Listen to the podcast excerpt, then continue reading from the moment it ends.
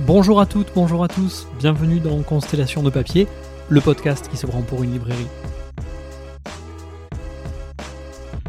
Bienvenue dans la deuxième partie de l'entretien avec la fondatrice des éditions Anna Mosa. Elle nous a parlé dans la première partie de son goût pour l'histoire et pour les expériences littéraires sensibles autant que poétiques, et de l'écriture sous toutes ses formes, pour lutter contre l'oubli. Aujourd'hui, nous parlerons de ses lectures professionnelles, de ses réussites, de ses inspirations et de ses envies de produire des livres aussi novateurs qu'utiles. Ici Jérémy, libraire sans librairie, et je reçois aujourd'hui Chloé Paté. Rebonjour Chloé. Bonjour. Euh, alors on t'a laissé la semaine dernière, on parlait, tu nous parlais de l'importance que tu accordais euh, à la à l'aspect formel, à la beauté des livres, et euh, c'est quelque chose dont on ne peut pas faire l'impasse là-dessus. Euh, tu, euh, tu édites, vous éditez chez de très beaux livres. Euh, je pense que les lecteurs et lectrices qui fréquentent les librairies, bibliothèques, qui sont attentifs aux, nouveautés, ont, bien identifié, bien remarqué ces beaux livres, ces très belles couvertures avec le, le, rabat, avec le, résumé et tant d'autres choses. je te propose du coup d'abord bah, de nous présenter à travers cet aspect-là euh, euh, ton travail éditorial, et puis de nous parler de ce livre euh, qui a reçu le prix Femina, si je ne me trompe pas, mais tu vas me corriger, il y a quelques années, et qui a eu un, vrai beau succès, et qui est un des livres emblématiques de la maison, qui s'appelle Joseph Cabris ou Les possibilités d'une vie, qui a été écrit par Christophe Granger. Alors rapidement, peut-être sur la sur la maison, donc Anna Mosa, les premiers livres sont parus en 2016, et comme tu le disais, euh, dès le départ, j'avais envie euh, de euh, de valoriser aussi l'objet. alors déjà parce que en effet, je suis une amatrice de livres et de, de papier, de fabrication, et il me semblait que ben déjà, il s'agissait peut-être euh, d'essayer euh, à une petite échelle euh, ben de comment dire de réveiller par la alors par l'utilisation de couleurs fluo, par exemple sur les couvertures, certaines tables de, de sciences humaines euh, avec l'idée aussi peut-être enfin, de d'attirer des lecteurs ou des lectrices qui qui ne sont peut-être pas habituellement des lecteurs et lectrices de sciences humaines. Euh, c'est en ça que l'objet est important et puis aussi euh, bah parce que euh, en tant que lectrice, en fait, euh, j'apprécie le confort de le confort de lecture et d'avoir un ben, un papier qui est euh, agréable à toucher, euh, un empagement confortable pour l'œil. là encore, et il y a eu cette idée. Alors, en fait, qu'on n'a pas inventer euh, de, de, de, de rabattre, en fait, d'utiliser le rabat de quatrième de couverture comme un, comme un coffret. Euh, en fait, je me suis aperçue euh, quand euh, j'ai commencé à travailler sur cette idée de fabrication avec Monika Jakopetrewska, la directrice de artistique de la maison d'édition euh, à l'époque, euh, on se disait qu'on avait trouvé un truc formidable. Et euh, quelques temps après, dans ma bibliothèque euh, perso, en cherchant, bah, je pense, à un livre, je me suis aperçue que j'avais un grand format ah ben dans, chez Textuel d'ailleurs une collection sur les archives euh, qui qui avait euh, enfin qui avait cette forme de, de rabat euh, refermant et puis que j'avais aussi des livres du chemin des éditions du chemin de fer euh, qui avaient aussi ce, ce rabat. Voilà alors nous on a on a choisi de le systématiser pour nos, nos, grands formats. Et en fait, ça permet, ben, ça permet euh, en librairie. Alors, ça oblige le lecteur euh, à, à, manipuler l'ouvrage parce que la, en quatrième de couverture, l'espace dédié, il n'y a pas de quatrième de couverture puisque c'est la continuité du visuel ou, ou un autre.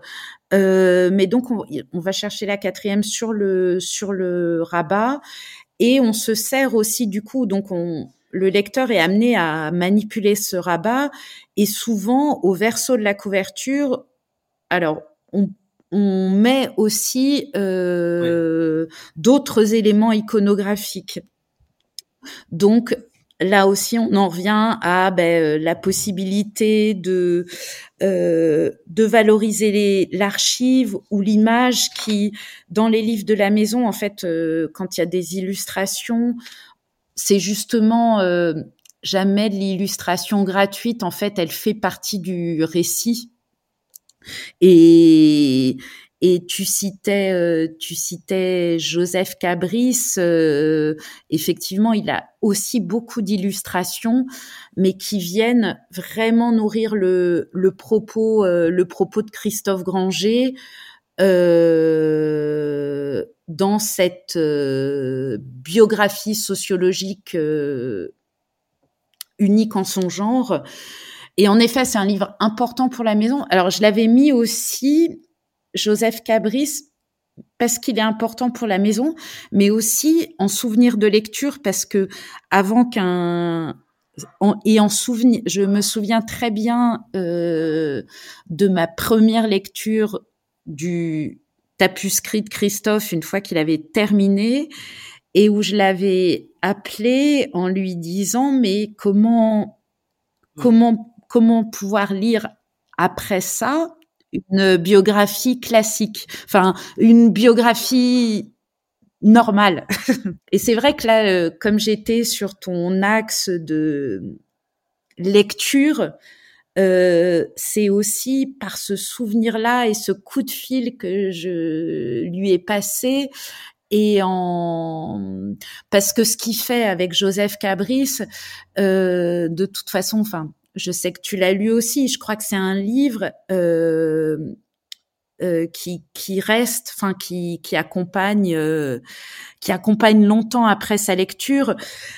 Euh, c'est pas seulement raconter la vie de Joseph Cabris, c'est voir comment elle s'articule, euh, comment à chaque étape marquante en fait, euh, et c'est en ça que c'est une biographie euh, sociologique. Ben, il il euh, met en œuvre ou il recycle des aptitudes euh, acquises auparavant qui sont liées à son parcours. Alors certes, il a vu, il a eu une vie extraordinaire. Enfin, parce que euh, à la fin du 18e, début du 19e, euh, peu de personnes de son origine euh, sociale euh, ont pu euh, voyager euh, sur plusieurs continents. En quelques, mots, il est pour, pour celles et ceux qui ne l'auraient pas encore lu et que je ne peux qu'inciter à se précipiter sur ce livre unique. Euh, dans, sa vie, Joseph Cabris, si je loupe aucune étape, il a été marin. Euh, son bateau, euh, si je me rappelle bien, soit fait naufrage, soit s'arrête sur une île de Polynésie dans laquelle il reste. Il y reste vivre un très long moment. Il est complètement euh, inséré dans la vie de cette île. Mm. Puis il repart. Euh, il est ramené en Russie. Il traverse la Russie. Il s'intègre dans les cercles plutôt mondain du côté de, de, de Saint-Pétersbourg, quelque chose comme ça, et il finit sa carrière, il retourne en Europe et en France, où il finit en bête de, cirque avec ses, tatouages à raconter sa propre histoire. C'est en gros c'est quelque chose comme ça. Oui, oui, oui. Et en fait, si on, si je rebondis sur ton résumé et pour montrer euh, comment il articule son parcours, et c'est ce que Christophe montre, et c'est ce qui ce qui reste, c'est comment chacun à nos moments de bifurcation de vie. Euh, on bifurque d'une certaine manière, mais on, on, se, nourrit de compétences euh, plus ou moins conscientes.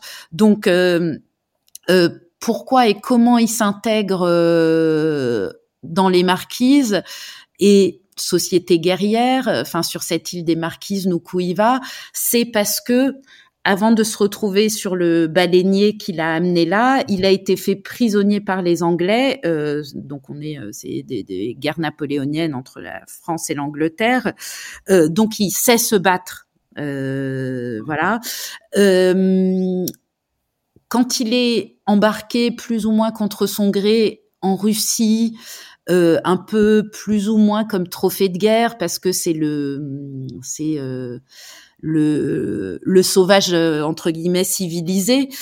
Euh, là, ce qui en Russie, ben, il recycle aussi euh, ce qu'il a appris dans les marquises. Il, il, est même à un moment donné professeur de natation à l'école des cadets de Saint-Pétersbourg. Et surtout, en Russie, il apprend, il comprend, en fait, il apprend à gagner sa vie en la racontant. Euh, et c'est déjà ce qui se passe sur le bateau qui l'emmène en Russie, où il comprend que son parcours en tant que tel est digne d'intérêt et c'est comme ça qu'il revient aussi en, France où effectivement, d'abord dans les cercles euh, de l'élite, euh, il gagne sa vie en la, racontant. Euh, et il finit en effet comme oui, dans des foires de seconde zone, euh, euh, et il meurt à, à Valenciennes. et il joue, à la fin de son parcours, il, joue son propre rôle, euh, d'une certaine façon. Oui, presque un acteur qui refait une performance de ce qu'il a été quand il était dans les dans les marquises, et, le tout raconté avec un raconté décrit avec un ton un ton très particulier, effectivement, et une réflexion sur comment, qui fait écho à ce dont on a parlé précédemment, hein, comment, comment raconter la vie des autres euh, sans la trahir, comment l'intégrer dans des dynamiques euh, bien plus larges qui dépassent les individus? Oui. Euh, et, là, avec ce double mouvement de cette personne qui s'est pas mal raconté lui-même et de re-raconter ça pour le rendre accessible à un public. de 200 ans après. Quoi. Oui, et là, la, tentative de Christophe, bah, donc Christophe Granger, historien nourri aussi de, sociologie et d'ethnologie, c'était de se dire, enfin son point de départ, euh,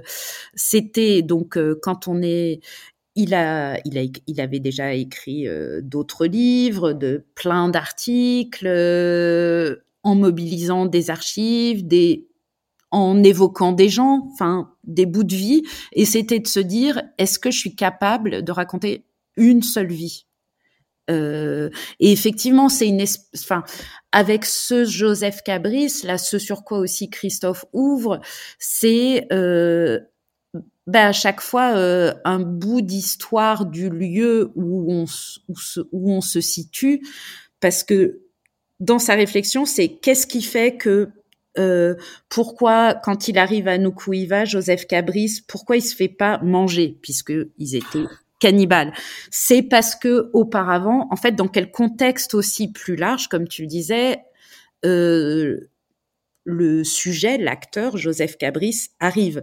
C'est qu'auparavant, il y a déjà eu rencontre avec des occidentaux, c'est qu'il y a déjà eu des échanges. Donc, euh, euh, il s'intègre. Euh, donc, pourquoi, euh, pourquoi, pourquoi les Russes passent par là? Ben Parce qu'à l'époque, les Russes sont en retard dans leurs expéditions scientifiques, euh, etc., etc. Donc c'est, en fait, ce, ce, livre est vraiment une, ben, pour moi, un monument et et euh, et un ben là, c'est, on a parlé l'autre fois de, de colère et d'ennui de Thomas Boucher, un, là aussi une expérimentation, enfin un essai d'écriture de l'histoire.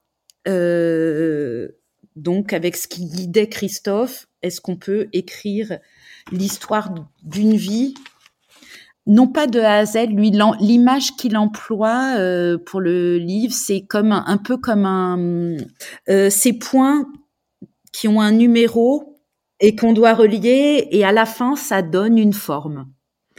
Euh, et donc même dans l'écriture, euh, il y a certes des grandes parties, mais euh, il ne donne pas de titre au chapitre, ce sont des numéros.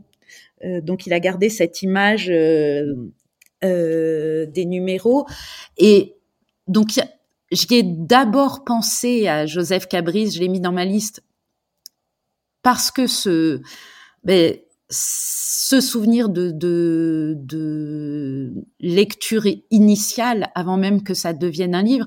Et effectivement, parce que ce livre a, a donné une, une, visibilité à la maison euh, extraordinaire. Alors, j'étais, euh, il est paru en octobre 2020. Donc, 2020, euh, là, on s'en souvient bien, année Covid. Donc, euh, ben, moi, pour la maison d'édition, je un petit peu inquiète parce qu'évidemment, euh, ça risquait d'être une année difficile.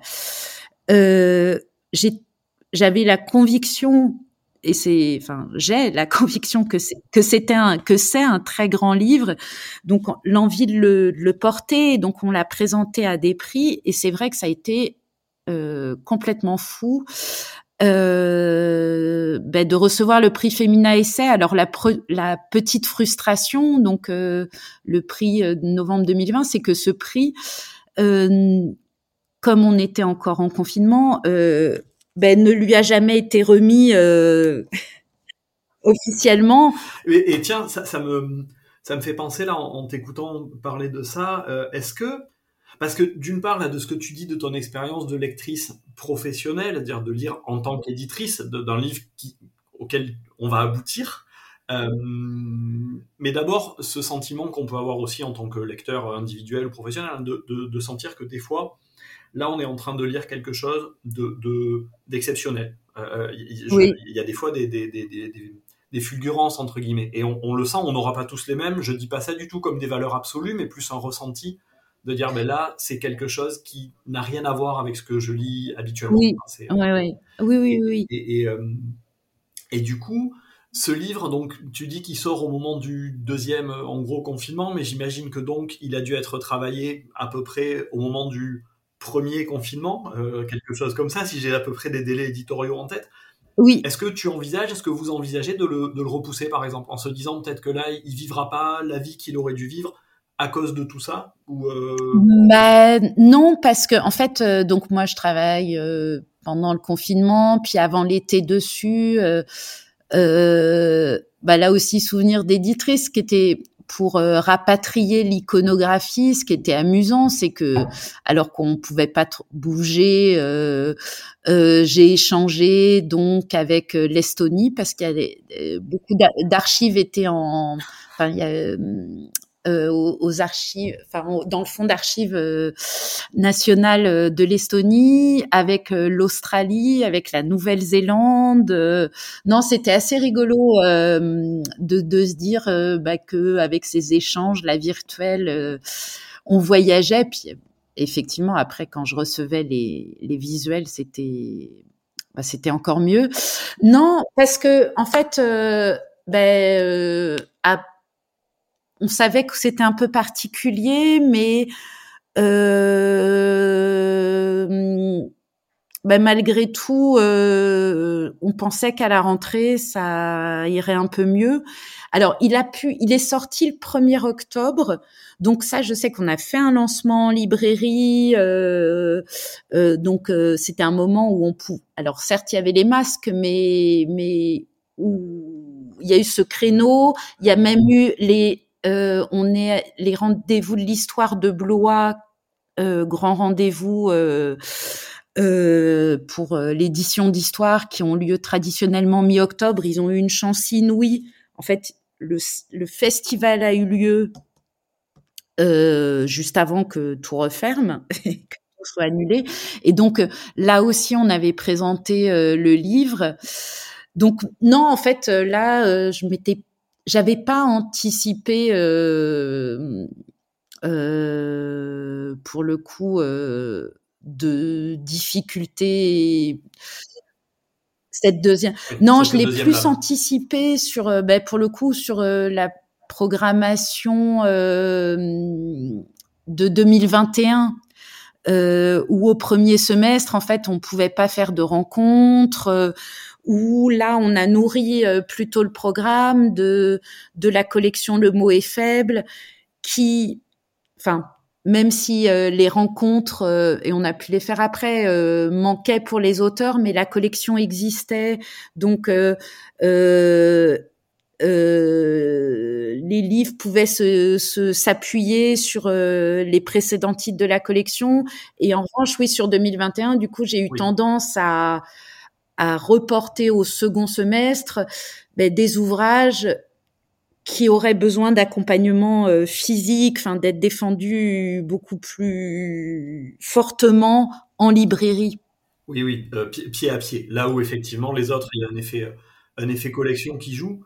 Du coup, ben, le, lien est tout trouvé. Euh, si, si, tu veux aussi nous en, nous en dire deux mots, et puis tu m'expliquais en préparant cet entretien que euh, cette, cette collection, elle est euh, aussi liée à un autre, à un livre important et à un éditeur important dans le même temps. Donc, si tu veux enchaîner nous parler de ça. Alors, euh, le mot est faible. Donc, c'est une collection qu'on a lancée. Enfin, les premiers titres sont parus en mars 2019. Et depuis le départ, là, avec le petit collectif de, de la maison d'édition, on avait envie de, de s'essayer à des formes courtes, de, de demander euh, euh, à des chercheurs et des chercheuses de s'essayer à une écriture euh, plus incisive. Là aussi, à la fois pour le pousser dans des retranchements sur les questions d'écriture, mais aussi pour peut-être, enfin pour s'insérer peut-être un peu plus franchement dans dans le débat public, dans des problématiques euh, de société, si ce n'est d'actualité. et en fait, je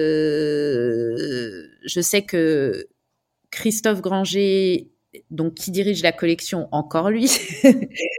euh, et, et moi, on avait, on avait chacun de notre côté été beaucoup marqué par euh, la lecture de LQR d'Éric Azan. Euh, alors je vais je vais d'abord dire un mot d'Éric Azan aussi. Bah alors euh, grande figure que j'admire beaucoup, comme éditeur que j'aime beaucoup et que j'ai eu la chance aussi d'éditer comme auteur à l'époque où je travaillais chez Autrement euh, et où il avait fait, on avait lancé avec Christophe Granger, toujours, une petite collection qui s'appelait Leçon de choses, euh, consacrée aux objets. Euh, et on avait demandé à Eric la, la barricade et le sous-titre, je crois, de l'ouvrage, c'était Histoire d'un objet révolutionnaire. Donc, j'ai aussi eu la chance de, de travailler avec Eric Azan, euh, que j'aime beaucoup comme homme. Euh, donc, euh, oui, là, c'est Eric Azan. Et alors, LQR. LQR, donc, c'est un livre qui est paru chez Raison d'agir en ah, j'ai un trou sur l'année, je sais plus si c'est 2006 ou 2010. Euh, et qui, en fait, euh, LQR, ça veut dire euh, Lingua Quintae Respublicae, donc la langue de la Cinquième République, titre qui a un écho avec un ouvrage très important, là aussi, si on réfléchit sur le langage, sur les mots, sur la politique, sur la propagande, euh, qui a un écho au titre de, du livre de Victor Klemperer, LTI, euh, donc la langue du Troisième Reich. Euh, et dans LQR, euh, Azan, en fait, entreprend là, ben de, à travers plutôt la lecture de, la presse, de montrer tous les glissements sémantiques à l'œuvre euh, dans le néolibéralisme et de montrer que ces glissements sémantiques, euh, en fait, ont de l'importance et ont, ont du sens. Euh, pourquoi Mmh. pourquoi on, on parle, on parle d'émeutes et plus de révolte. Par exemple pour les banlieues, et que tout ça accompagne un, un projet politique réactionnaire en fait. Et donc dans LQR, comme on peut le sentir, en fait, euh, ben, c'est vraiment l'attention aux mots eux-mêmes et au, au, glissement de sens, aux réappropriations, euh, à l'euphémisation aussi. Euh, et c'est c'est aussi ce qui guide euh, la manière dont on a dont on a conçu la collection Le mot est faible, qui consiste donc à prendre un mot euh, un mot euh, en général euh, très large comme démocratie, peuple, chiffre, un mot donc du, du, politique, du social, du débat public qui qui peut avoir été, dont le sens peut avoir été tordu, dévoyé ou euphémisé. Alors attention, ça c'est très important parce que euh, il s'agit pas non plus de prétendre faire une nouvelle police de la langue. C'est pas du tout d'ailleurs ce que font euh, les auteurs euh, quand euh, ils s'emparent d'un mot. C'est pour la plupart, c'est de recharger le mot, comme le dit si bien Deborah Cohen qui a écrit Peuple, euh, pour se le réapproprier. Mais il euh, n'y a aucune volonté, euh, justement, de dire que que nous avons la vérité. Oui, ni, ni de remplacer l'une ou une, une interprétation ou un usage, de le remplacer par un autre qui serait plus, plus correct ou plus conforme à, et, euh, et ces ouvrages et la collection, en fait, sont, sont pensés euh, aussi comme des livres qui sont vraiment, je pense, des livres passeurs parce que ce sont des petits ouvrages, donc pas trop chers, 9 euros. Euh, peut-être qui font moins peur, des livres passeurs comme des introductions euh, ben, à la littérature critique, euh, peut-être à d'autres lectures plus conséquentes. Et, et on le voit, enfin, je, je, peux, les fois où je peux l'observer, c'est dans les rencontres en librairie, dans les, en bibliothèque justement, dans les sollicitations. C'est que du coup, euh, ça, ça touche aussi des lectrices et des lecteurs euh, plus jeunes, euh, plus jeunes ou juste des lectrices et des lecteurs euh, euh, qui lisent moins d'essais un peu conséquents et que à, qui ça permet d'avoir une, une, première approche et de se sentir euh, éventuellement légitime ou la curiosité euh, d'aller euh, d'aller vers des travaux plus théoriques. Ouais, on, retrouve cette idée de, de, de, de désintimider. Ben oui, de parce que je crois, enfin, d'ailleurs, euh, y compris euh, parfois chez des jeunes libraires qui se retrouvent au rayon sciences humaines, il y a beaucoup de complexes euh, par avance et tout un tas de lecteurs et lectrices aussi qui euh, peuvent se dire euh, mais j'ai pas fait de sociaux euh, ou, ou d'histoire est-ce que est-ce que je vais y comprendre quelque chose est-ce que c'est pas trop jargonnant etc ouais et côté côté librairie on va dire c'est vrai que c'est une collection l'effet collection fonctionne. C'est des livres qui sont identifiés c'est des livres qui ont bénéficié bénéficient peut-être encore d'un présentoir qui permet aussi etc et, moi, dans les habitudes de, de, de, lecteurs et de clients, clientes, on voit que euh, bah, ils farfouillent en fait. C'est une ils farfouillent dans la collection, c'est quelque chose qui a été identifié euh, en disant, bah, je sais que là, ça va être des textes qui vont pas m'intimider, qui vont m'intéresser, qui vont m'ouvrir des portes. Et puis tiens, qu'est-ce qu'il y a de nouveau? Est-ce que j'ai lu il, il y a un, un parcours, il y a une circulation qui se fait, qui fonctionne, qui fonctionne oui, bien. Oui, oui. Et puis ce qui est assez ça euh, fabuleux euh, pour nous de l'autre côté, c'est qu'aussi on voit se tisser des échos entre les titres eux-mêmes, euh, des euh, ben, qui, qui, viennent se nourrir, enfin, école et mérite, euh, race et universalisme ou décolonial qui est tout récent, euh, bah, révolution, peuple, démocratie, et, ce qui est parfois euh, amusant, enfin, pour notre première lecture avec justement avec Christophe, c'est quand on découvre, pour celles et ceux qui en mettent, euh, les, les, remerciements.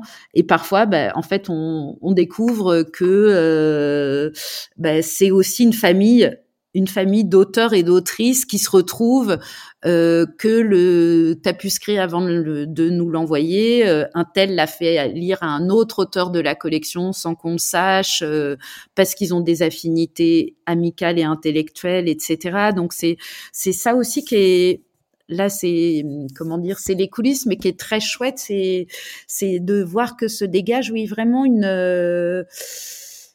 euh, euh, une famille aussi d'auteurs euh, et, et, les auteurs et les autrices de la collection sont en général euh, ben, très attachés à cette dimension, euh, faire partie de ce collectif-là.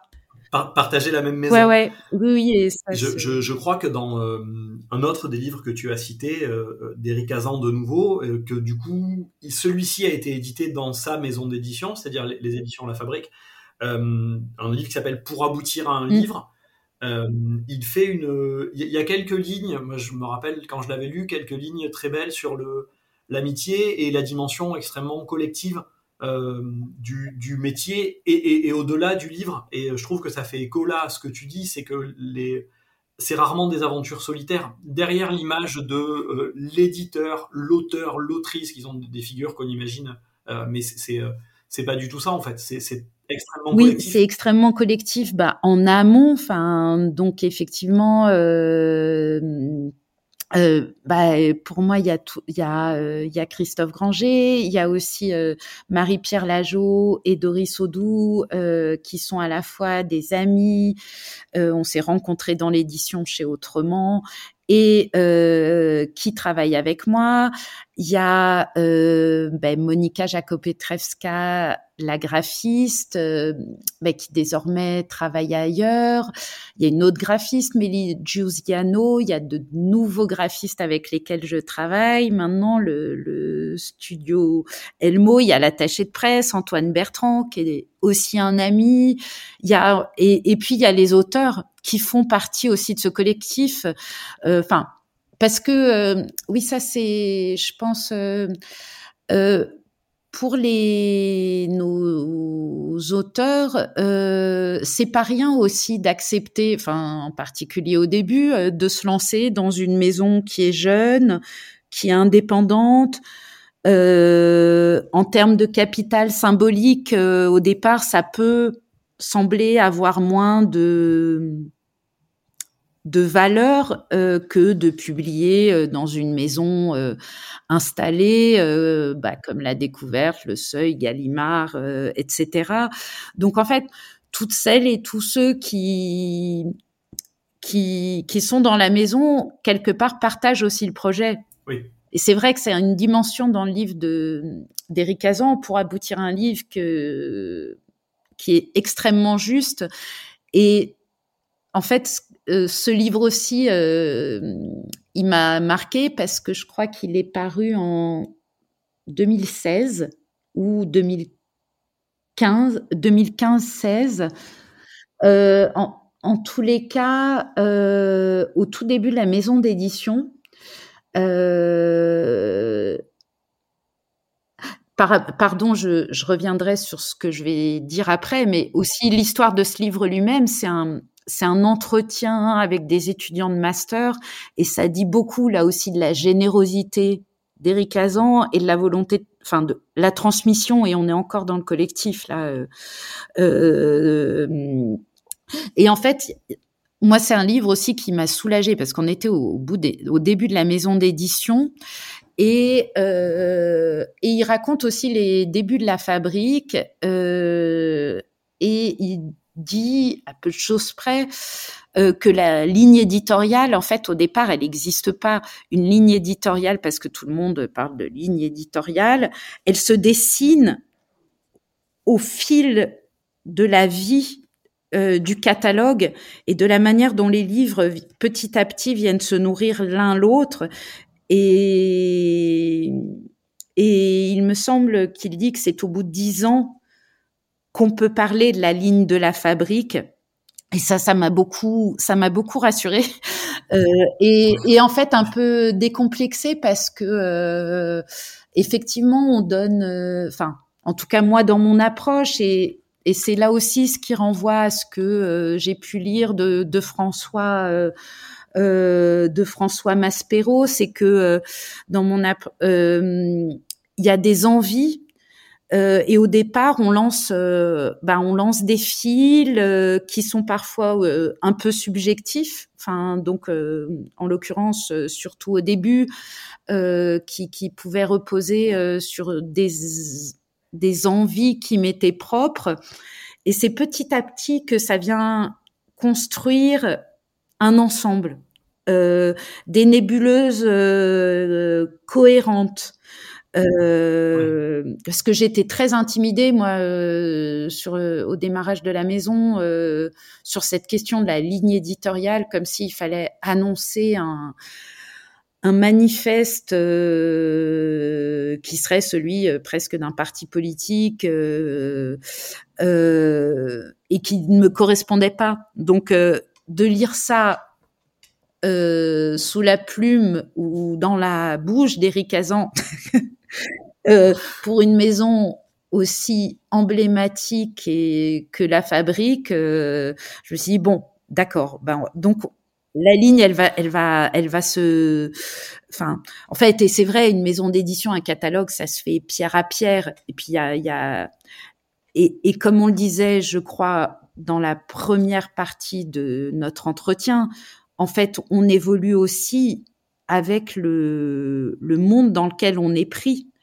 Donc, il peut y avoir des, des envies de démarrage qui sont non pas abandonnées, mais euh, rendues moins prioritaires par rapport à des séquences de la société dans laquelle on est, euh, on est situé en tant qu'éditeur et en tant que citoyen. Enfin, Là où peut-être un, manifeste trop, euh, comme pour reprendre le terme que tu utilisais, hein, un manifeste trop trop précis, trop risquerait de, j'imagine potentiellement aussi d'enfermer, mais je pense que ça peut fonctionner aussi dans un parcours de lecteur. Hein. Oui, oui, oui. Euh, ça, ça, peut amener un moment à se mettre des, des œillères.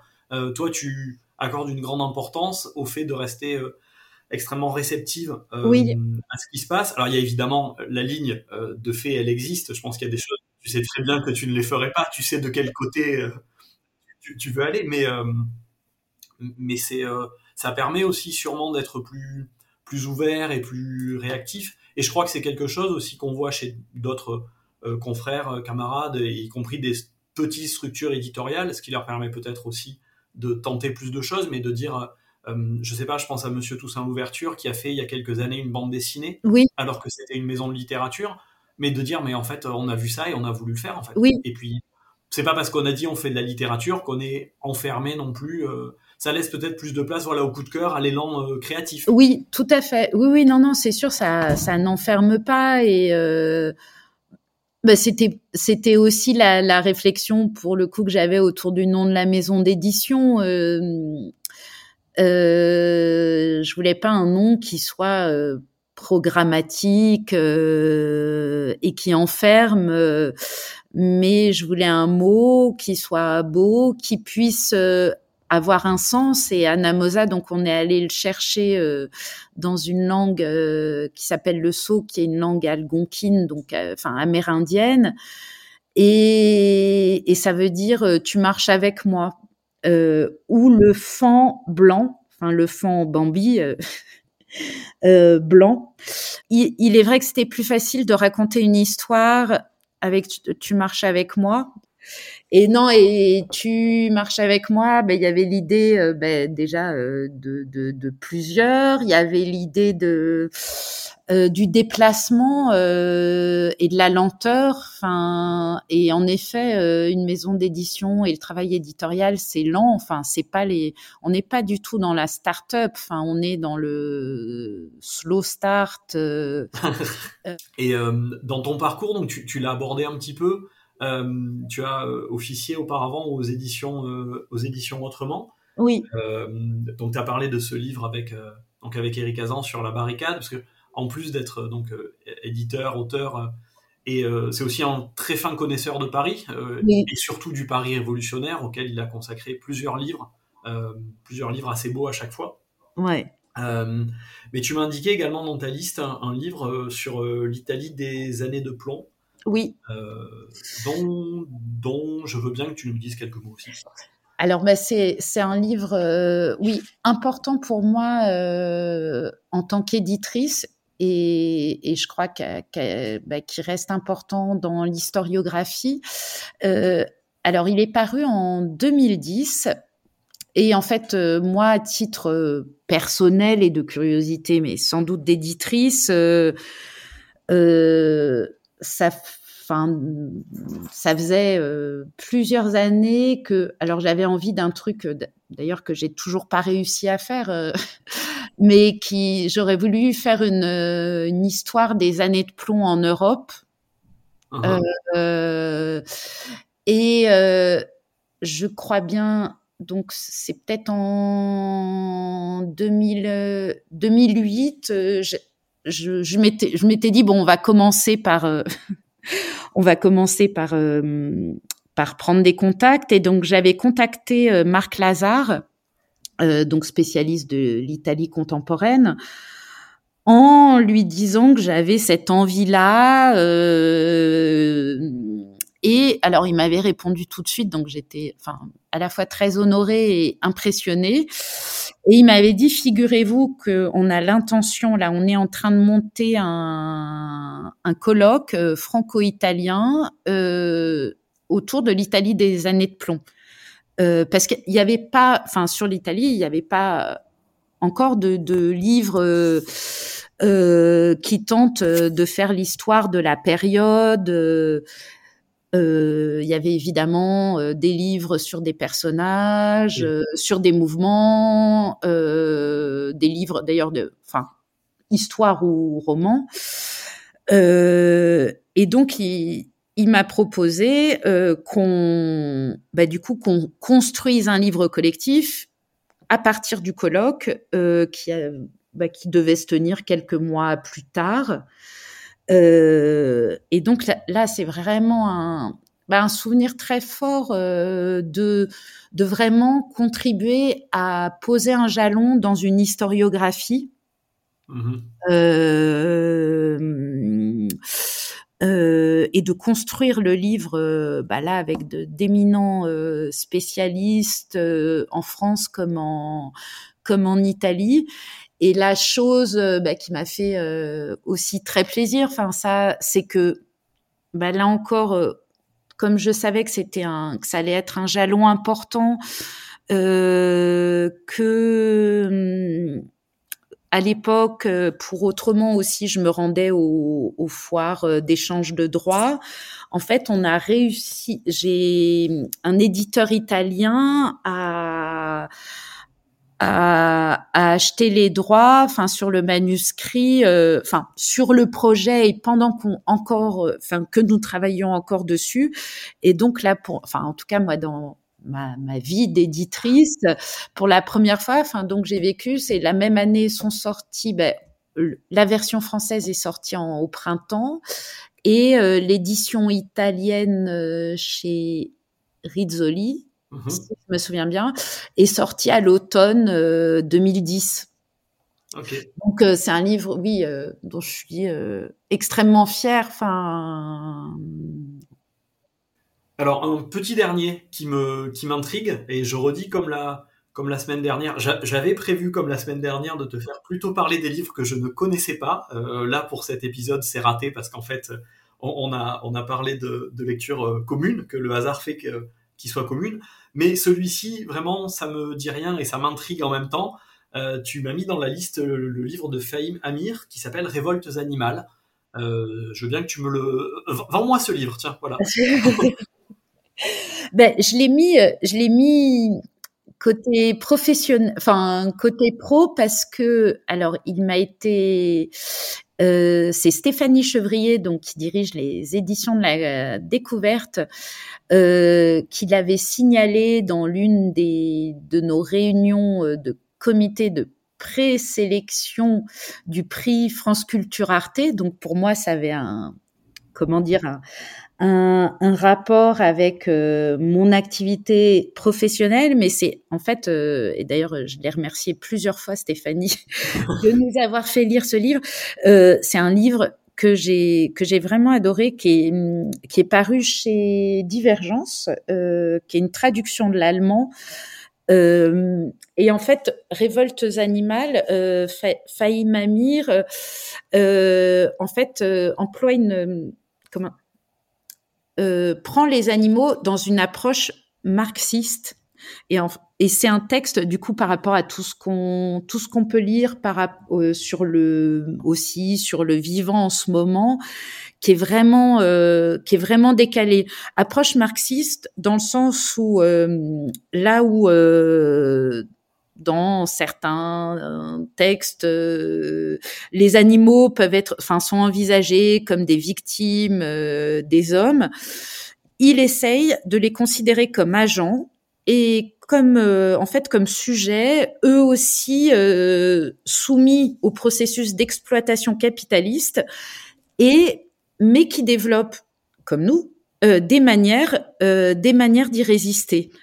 donc c'est le, le, livre est construit en, je crois, euh, cinq chapitres euh, qui constituent euh, un comme un une espèce de, de, ouais, de bestiaire populaire euh, où il a un chapitre. En plus, alors ce qu'il faut dire, c'est que c'est très drôle. Il y a un chapitre, il y a les pigeons, les cochons, les termites. Euh, Bon, j'en ai oublié, il me semble que j'en ai oublié deux. Mhm.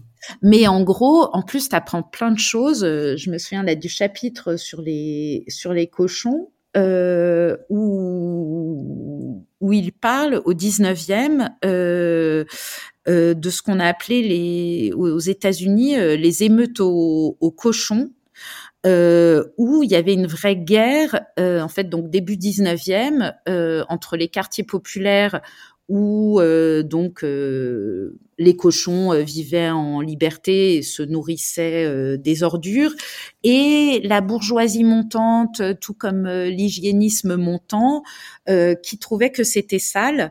Donc tout un tas de, ben, de, de de, de ah, d'édits, d'articles de journaux euh, pour que euh, on débarrasse euh, les villes euh, des cochons, mais les quartiers populaires qui résistaient et les cochons aussi. Et en fait, ah ben voilà un lien avec nos livres précédents. C'est en 1832 avec le choléra. Euh, en fait, là où, les, pouvoirs publics euh, ont profité, en fait, euh, là, de, de, l'éradication, de la nécessité d'éradiquer le choléra, pour produire tout un tas de littérature pseudo-scientifique et dire qu'il fallait aussi se débarrasser des cochons et donc débarrasser les quartiers de ces animaux qui traînaient euh, et non, mais ce qui est fabuleux, c'est euh, comment il euh, il met à profit, enfin, il, développe, ces histoires d'animaux dans une approche marxiste, en fait, de lutte des classes et où les animaux sont eux-mêmes acteurs de cette lutte. Et, c'est, bah c'est un, oui, oui, c'est un travail théorique qui en plus écrit évidemment avec, avec humour euh, et qui est une lecture très agréable.